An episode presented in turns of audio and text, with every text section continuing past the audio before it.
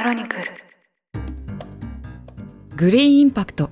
地球を救うヤバいビジネス。この番組は2020年代の最注目トピックグリーン経済をテーマに最先端のビジネスやテクノロジーそして起業家たちに焦点を当ててお届けしていきます。番組のホストとなるジャーナリストの2人は地球を救いながらでっかいビジネスを描くそんなヤバい仕掛け人たちに次々と会いに行きます。その現場は地球丸ごと。文字通り世界のどこへでも飛んでいきます。改めましてこんにちは。ニュースピックス地球支局の岡ゆずはです。同じく地球支局の後藤直義です。よろしくお願いします。よろしくお願いします。グリーンインパクト第2回です。今回はニューヨークと東京からの収録になります。はい、あの国境を越えてます。もう今年はね、年明けから一緒にラスベガス行ったり、サンフランシスコ中走り回ったり、東京戻ったり、ニューヨーク戻ったりと世話しないですけれども、世話しないですね。後藤さん東京に戻ってきてたのは私たちシティテック東京というカンファレンスでいろいろな海外からのゲストをお招きして気候変動に関するセッションやってたんですよね。そう、まあアジア最大の、いまだにアジア最大級の都市の一つである東京の東京都肝入りで行ったスタートアップを中心にした巨大カンファレンスで私たち気候変動分野のゲストをアメリカからお招きして、えーいろんなセッションをですねステージでやりました。なので今回のゲストであるシオヤンさん彼もセッションに登壇してくださったのでちょっとその裏話も後でしたいと思います、はい。今回登場されるのはローアーカーボンキャピタルのパートナーシャオヤンさんですこの方がどういう方なのか後藤さんちょっと教えてもらってもいいですか？了解です。端的にいきます。まずローアーカーボンキャピタル。これはベンチャーキャピタル、スタートアップにお金を投資する投資集団です。でこのローアーカーボンっていうのはアメリカにおいても2018年に誕生して脱炭素。もうグリーンに特化したスタートアップにお金を入れている、まあ、最先端のファンドであり、まあ、最も誉れ高い本当にあのフロンティアを言っているファンドとして非常に実は有名です。日本ではあまり知られてないんですがアメリカだとビル・ゲイツさんがやっているブレイクスルーエナジーというファンド。そしてこのクリス・サッカーというシリコンバレーのまあ超大物投資家が作ったこのローアーカーボン。これがまあツートップですね。もう銀閣銀閣みたいな感じ。もうこの2個がもう本当に脱炭素、銀閣。ちょっとだから例えが悪いですよね。どっちが金なんだって話になるんですけど、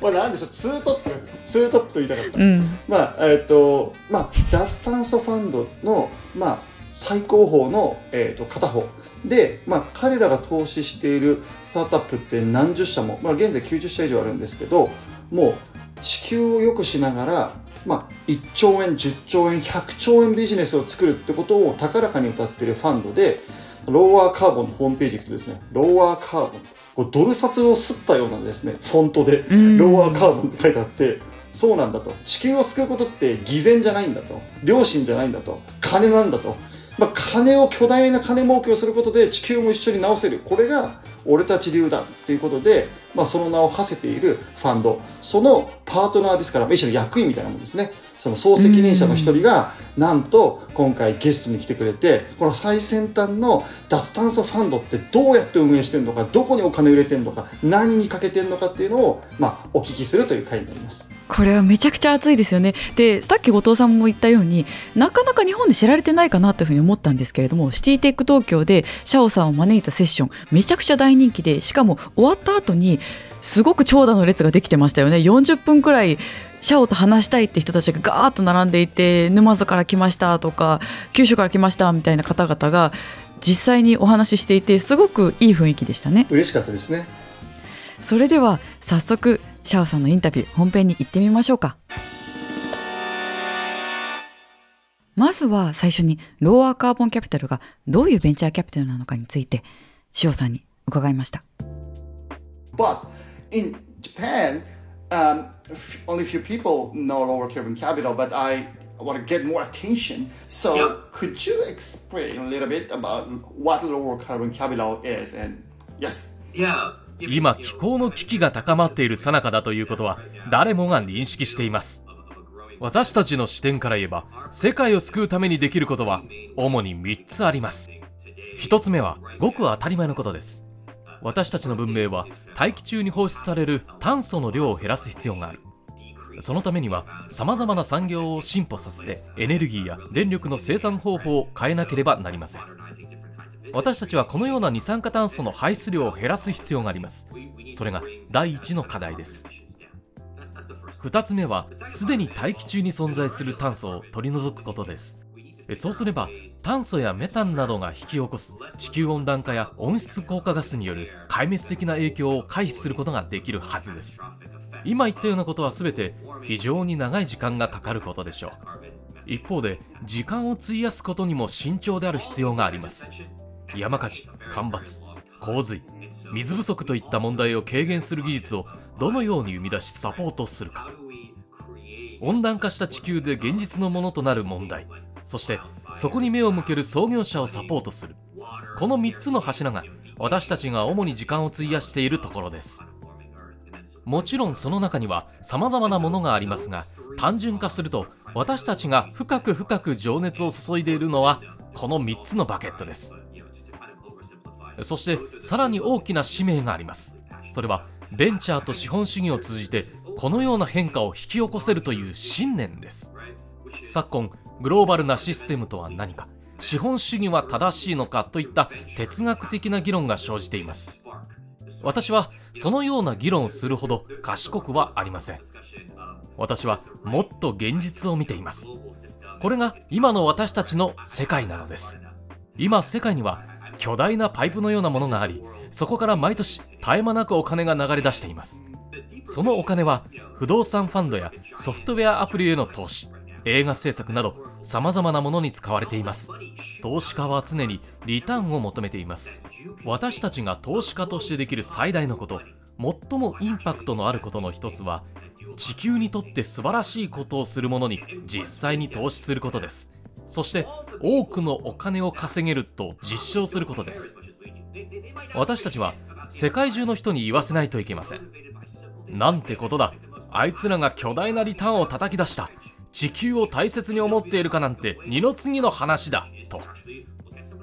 そしてリッチになるには炭素のビジネスに目を向けて世界を変えることが必要だと思わせないといけません。これこそが世の中の進歩のペースを高める真の方法です。少し皮肉に聞こえるかもしれませんが私の中の現実主義者はこれこそが今後23年の間に私たちが実証すべきことだと考えています。面白いですよね。まあ、つまりその、日本における、まあ、みんなの努力や頑張りによって、その環境を良くしようではなく、環境を良くすることが最高のビジネスチャンスなんだ、何言ってるんですかっていう、まあ、一種のハったりも含めた、うん、ファンキーですよね。まあ、ハったりも含めためちゃくちゃシリコンバレー流。まあ、これがあいつらが嫌われる理由でもあり、とてつもなく尊敬されてる理由でもあるという感じがしますよね。さっき後藤さんも、気候変動対策のファンドといったら二大巨頭というふうに言ってましたけれどもこのファンド20億ドル以上今の為替だと3000億円超えるくらいに投資していてすでに90社以上にお金を出資しています、まあ、メガファンドですよねで3000億円ですからねメインのファンドだけじゃなくて炭素回収のファンドと核融合のファンドという専門ファンドも持ってたりしますよねその通りですね彼らはそのあらゆるスタートアップに入れてるんですけどとりわけカーボンリムーバルって言われてる大気中から炭素を吸っちゃうビジネス。あと核融合ですね。うん、これも、まあ、究極のクリーンエネルギーと言われてる、まあ、5年後か10年後か、いつものになるかわかんない SF なんじゃないのみたいなところに本気で数百億円単位で張ってるってことからも、うん、まあ、非常に先端的なリサーチと投資をやっているというふうに言えると思いますね。あとは彼らがファンキーなのはやっぱりシードステージアーリーステージっていうまだこのテクノロジーが本当にうまくいくかわからないっていう段階からめちゃくちゃリスクを取って投資してるってところこれが私たちがときめくポイントでもありますおっしゃる通りクリス・サッカーもともとツイッターとかウーバーとかインスタグラムとかそういうのが超ちっちゃい頃から投資した投資家でもあるんでこういったソフトウェア産業で見つけた素晴らしい目を今度はグリーンで目の段階から見つけようってことを当然再現してるわけですよね。ここでリスナーの皆さんにローアカーボンについて理解を深めてもらったところでやっぱりどういうところに投資しているのか、めちゃくちゃ気になりますよね。どこがおすすめなんだとうん、おすすめなところを今からどんどんどんどん紹介していきますよ。はい、まずは初めに注目しているスタートアップについて第1弾どうぞ。Okay, so what what climate solutions have you invested in? So okay, so we can now we can see a lot of um, your portfolio Yeah, yeah. companies, you know, including some which you you were involved in. So Yeah. could you pick up or two or three uh, very notable? You know, it, it, Yeah. it's up to you. So please pick Yeah, up yeah. two or three and introduce those you know very interesting you know startups to our audience. 私が一押しのスタートアップはアントラエナジーです。この会社は太陽や風から生み出された巨大なエネルギーを途方もないスケールで貯蔵するシステムを開発しています。そもそも私が長い間着目してきた分野が3つあり。1つ目はエネルギーの貯蔵。2つ目は分離技術。3つ目はエネルギーの伝送です。この3つの分野で現在の課題を解決できれば私は投資家を引退してお店でも開こうと思っています。そしてアントラエナジーはエネルギー貯蔵の分野でビジネスをしています。実は私たち文明人はこれまで大規模なエネルギーの貯蔵を実現したことはありません。もちろん固体燃料や液体燃料は多くのエネルギーを保存できるのですがさらに大きな規模になると行うことができないのです。私は歴史が好きでよく人類の初期に思いを馳せます。文明は1万年前の中東で始まったと言われています。古代メソポタミアで人々が定住し最初の都市を作るきっかけになったものは何か。それは貯蔵です。人々は陶器を発明しその陶器の中に穀物を入れました。そして初めて食料を保存できるようになったのです。その結果狩猟採集民として歩き回り動物を殺したりする必要がなくなりました。定住して農業を営み穀物を貯蔵し冬の間に食べることができるようになったのです。つまり食料という形でエネルギーを蓄えられるようになったことが私たちの近代文明の基礎を形作りました。そして過去1万年の進歩はこの技術革新の上に築かれてきました。もし1万年前の穀倉地帯と同じように電気や熱のエネルギーを蓄えることができたら人類は文明の次の段階としてどんな面白いことができるのか想像してみてください。それこそがアントラが行っていることなのです。彼らのソリューションを私が評価している理由はズバリシンプルであることです。私はさほど頭がいいわけではありませんが一般的に小さいもの複雑でないものの方がコストが低いことは知っています。アントラのシステムはシンプルかつ安価でありながら風力や太陽光といった自然が生み出す大量のエネルギーを貯蔵できる可能性があります。そして再生可能エネルギーの最大の問題点である時間によるばらつきを解決することができます。要は発電するためには日が照っていたり風が吹いている必要があるということです。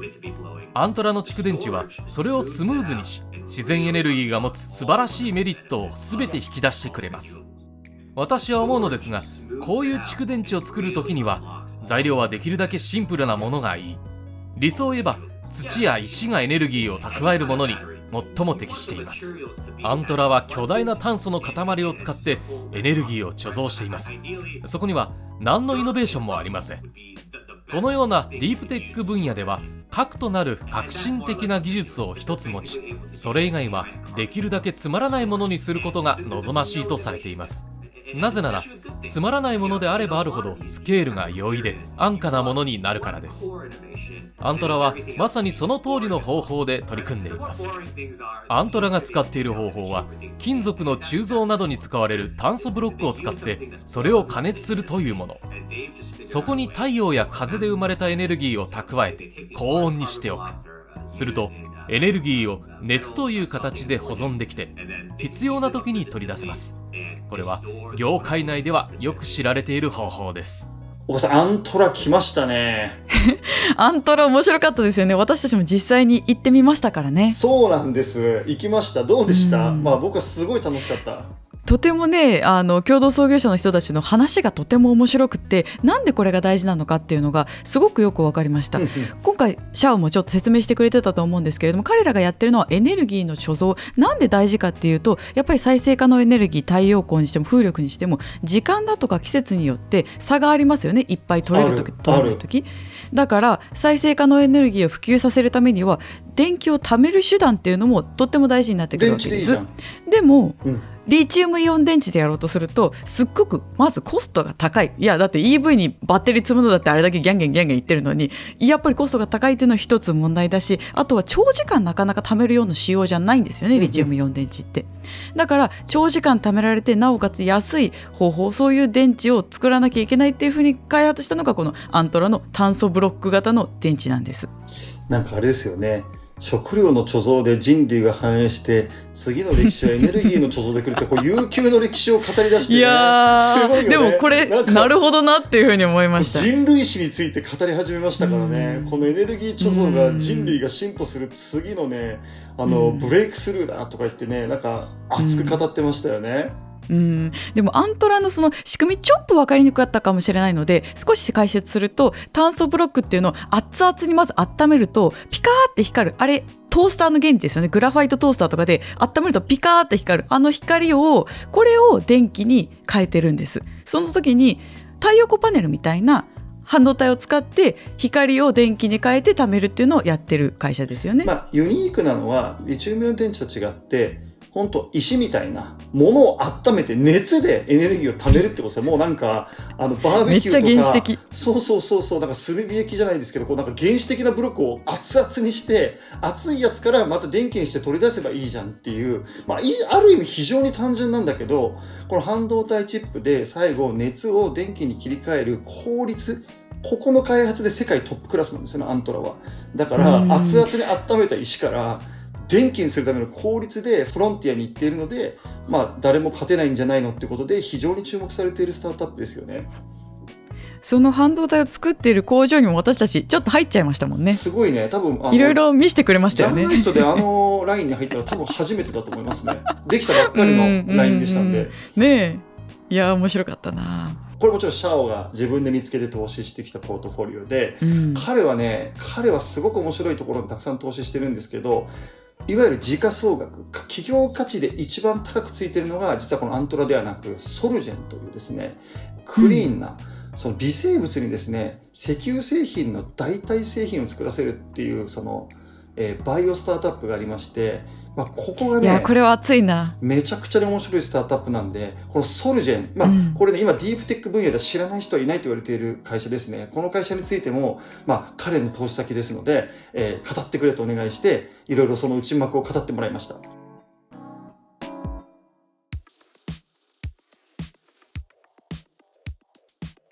Interesting. And what what should be next? So second one? もう一つの投資先ソルジェンについてお話ししましょう。そもそも気候変動ビジネスの現在地は Facebook や Google のような企業が本当に存在する10年15年前のソフトウェア業界に似ていると思います。どこかの大学でコンピュータサイエンスを専攻した落ちこぼれたちが10億ドル規模のビジネスを立ち上げることができる時代でした。今では気候変動分野で博士課程の学生や科学エンジニアの落ちこぼれが10億ドル規模の会社を作れる可能性があります。その中でソルジェンの創業メンバーは素晴らしいことに最初からビジネスマインドを持っていました。彼らは研究者出身ですが多くの人は彼らは科学しか分からず一日中本の前に座っていると思いがちです。しかし23分話すだけでそんなことはないことがわかるでしょう。ソルジェンのエピソードで素晴らしいのは初期の頃の話です。彼らはまずクリーンな方法で過酸化水素水を作りました。それをとにかく売ろうと思い立った。そこでシリコンバレーのベイエリアを回り様々なお店や企業に売り込みました。そうしたうちに赤ちゃんのお尻拭きなどに使うウェットティッシュのためにこのクリーンな過酸化水素水がマッチすることが分かったのです。この赤ちゃんのお尻拭きは石油化学製品ではないオーガニックの過酸化水素を使用していますというセールストークをすることができます。そこで彼らは周りからバカにされながらも実際に赤ちゃんのお尻拭きのブランドを作り消費者に直接販売し始めたのです。赤ちゃん用お尻拭きを2000ケース作りなんと完売させました。その結果ある大企業から注目されそのブランドは売却することになりました。その後も大企業はソルジェンの顧客になり続けました。彼らはこうしたやり方を取ることによってベンチャーの初期によくある罠を回避することができました。それは多くの企業が初期のシード段階やシリーズ A の段階で調達したお金をどうやったらパートナー企業を見つけられるかどうやったら買ってもらえるかに費やしてしまうことです。しかしこのやり方では自分で自分の運命をコントロールすることができません。一方でソルジェンは自分たちのマーケットを作り成功を確信してからチームを広げたりビジネスを拡大させていった。これによって人々が予想するよりも早く産業を立ち上げられたのです。このソルジェンねやっぱり今まで化学物質化学薬品を作るためには石油由来の物質を使ってたわけなんですけどもそ,、ね。れを使わずに微生物の力を使って酵素とかを使って作っちゃうっていうそこがこの会社のワクワクするところで私も今ね微生物にめっちゃハマってるのでねもうワクワクしちゃってこれ。非常に超取材したいはい、これまあ、例えばその、消毒液とか、あの、赤ちゃんのお尻拭きとかに使うですね、ちょっと紹介してましたけど、過酸化水素とか、その他、たくさんの化学材料って、石油を使ってるものがすごく多いんですね。でもちろんそれは、そうね。あの、温室効果ガスにつながるんですけど、いや、石油使わなくても微生物に吐かせる、作らせるっていう微生物工場みたいのを今テキサスに巨大なものを作っていて、うん最近1000億円近く調達をしたばっかりですね、このソルジェンは。で、うん何がこのソルジェンをソルジェンたらしめているかというと、まあ、ここでも少し触れられていますけども、彼らは、ただ技術があってそれを誇ったわけではないですね。自分で赤ちゃんのお尻拭き、しかもそれを石油を使ってない超クリーンなお尻拭きっていう商品まで自分で考えて、技術をからマーケット作りまで自分でやってしまったために、加速度的に伸びたって言われてる会社。で、うんこの会社は、そういう意味では、技術ばかりになりがちな、いわゆるその技術一辺倒になりがちなディープテック分野が、えーうんきちんとビジネスを作っていく上でのお手本的企業と言われていて、今いろんなディープテックも自分たちで最終製品まで作っちゃおうぜ。それが早いんじゃないかっていう時のベンチマークになっている、まあ、ユニコーン企業なんです。なので非常に尊敬されている、えー脱炭素スタートアップであり、バイオスタートアップだと言えると思います。うん。やっぱり過酸化水素クリーンですよって言われても私たちピンとこないですもん何のこっちゃっていうふうになるから。どういうふうにメリットがあるのかっていうプロダクトを作ってくれるとすごい分かりやすいしこの微生物を使っていろいろ作るっていう技術自体は日本も結構あるのでソルジェンとかを参考にしながら日本からもめっちゃいい企業が出てくれたらすごいいいなって思いながら話を聞いてました。チャンスありそうですよね。しかし、チャンここでスあると思う。は、シャオの投資先はこれでもまだ終わらないと。終わらない終わらない。それでね次話すライラックっていう会社もめちゃくちゃ面白いんですよ。今 EV バッテリーのさっきも電池の話がありましたけどリチウムイオン電池で一番大事なリチウムというそれをアメリカ産のリチウムを作るための超ユニークなスタートアップライラックという会社についてもお話を伺いました一言追加すると、リチウムあの価格っていうのは、まあ、リチウムイオン電池というぐらいですから、貴金属ですけど、ここ数年で価格は10倍になってます。めちゃくちゃに高騰してます10。倍だからすごいですよね安く効率的に取れる国っていうのが限られていて、アクセスが非常に限られている貴金属であり、生成とかのプロセスはほぼ中国が握っているということで、アメリカからしたらすごく大事な、あの、物質なのに、こう、自分でコントロールできないってことで、ものすごくボトルネックになってるんですね。それを、新しい方法でリチウムを抽出するってことを見つけ出そうとしているスタートアップ。それがライラックですね。Okay, so please choose one or two uh, startups uh, in that context. I don't know which uh, you know suits most, but uh, which one is best to explain? You know, cleaner solution is better business. So obviously, y- okay, yeah, you can choose. Yeah. Lilac. ただ世界に十分な量のリチウムを確保するためには現在では巨大なプールを作って海水を蒸発させる方法をとっていますライラックはもっと効率的な方法を考案しています彼らのコアテクノロジーはビーズです特殊なビーズを使って従来よりも安く早く海水からリチウムを抽出することができます。そうすることでこれまで採算が合わなかったために取れなかったリチウムを取ることができます。またリチウムの採掘は環境負荷が高く汚染されていて人間の苦痛に満ちていました。ライラックはそうした課題を解決し工業に従事する人を救うことにもつながります。さてライラックのお話でした。このリチウムの採掘っていうのはもともと鉱山から取る方法と塩水から取る方法っていうのがあるんですけれども、うんうんアメリカにも実はリチウムが取れる塩湖ってあるんですね。うんうんうんなんだけど濃度が薄すぎて今まで誰も取ってこなかったんですよ。うん一応そこにあるあるけど上手に取る方法がなかったってことだよねアメリカになかった。だから、チリとかアルゼンチンとかでリチウム取ってたんですけど、彼らが発掘したのは、その薄い濃リチウム濃度が薄い塩湖でも、そこから効率よく、安く簡単にリチウム取れますっていうのを開発したんです。それが謎のこのビーズ。ビーズでリチウムをピューって吸着して取るよっていう風なことをやってるんです。で、やっぱりあのインフラ抑制法案とかもあったように、今電池のための材料をアメリカ国内から調達しようっていう動きがすごく強まっているので彼らにもアメリカの政府から補助金がついたりして今イケイケのスタートアップですね。まあ、彼らがね、作ってる最新のその現場って調べたらね、まあ、リノにあるんだよね。リノって言ったら、まあ、EV やってる人は誰でも知ってるんですけど、テスラのギガファクトリーがあるところのすぐ近くなんですよね。なんで、言わずもがな、こういった巨大な EV 産業、電池産業が出てくる中で、最大のボトルネックを、こういうディープなディープな会社が、あの、支えようとしているっていうのが、今アメリカで起きていることで、とても面白い。で最後もう一つすごく面白い分野私たち核融合についてもお話を伺いましたこれ核融合って核って言葉が入ってるから日本人ポポポってなんかちょっと足すくみがちなんですけれどもこれ非常に重要なテクノロジーなんですよね後藤さん。その通りですね。あの、僕らがよく原発原発っていうのは核分裂の方、あの、ニュークリアフィッションと言われてる方で、核融合っていうのはニュークリアフュージョンで、まあ基本的には、まあ似て非なるものだっていうことで、その安全性とか、そのポテンシャルっていうのは基本的には別物だと考えて方がまずいいっていうのがまず一般的な説明になります。その上で、これなんかね、太陽と同じ仕組みを人工的に作ろうというもので、まあ太陽がキラキラ光ってこう無尽蔵のエネルギーを出しているようなものを人工的に炉の中で再現して、まあ非常にクリーンで安価で安定した電力を作るという、まあ、何十年も夢のエネルギー方法と言われながらも実現してこなかった。それが、今、ついに商業化チャンスがあるってことでものすごいお金が流れ込んでいて、ローワーカーボンもその、えーフロンティアにお金をかなり以前から突っ込んでいます。なぜなのか、うんなんで今だったらできるのかっていう話をですね、あの、シャオに聞いた、そういうパートになります。And what is the reason that the Royal Carbon Capital actually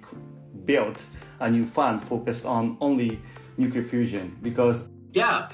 核融合については過去50年間足かせとなっていたものがついに解決されつつあると考えています核融合によるクリーンエネルギーを生むには強力な磁石をコントロールして高温のプラズマを発生させるとかそういった複雑なものが求められますこのようなものを作るには高価で時間がかかる。だからこの領域は少しずつしか進まなかったのです。でもソフトウェアとハードウェアの進化によって自然界で起きていることつまりプラズマ現象であったり磁力による電流などについてコンピューターでシミュレーションができるようになったのです。そのため以前は2年かけてマシンを作りテストをしていたものが今では半導体チップの上でできるようになりました。シミュレーションができるだけではなく機械学習や人工知能の進歩により反復サイクルが大幅に短縮されたのです。このままでは100年後に実現するかもしれなかったチャレンジが今ではトライアンドエラーのスピードが上がったために10年で実際にこれを成し遂げられる可能性は十分にあると信じています。もし次の10年で実現できるとしたらそれはベンチャーにとって大きなチャンスです。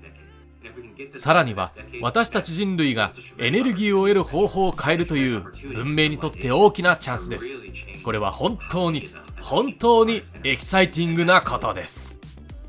ということでローアカーボンキャピタルのパートナーシャオヤンさんのインタビューをお届けしていきました。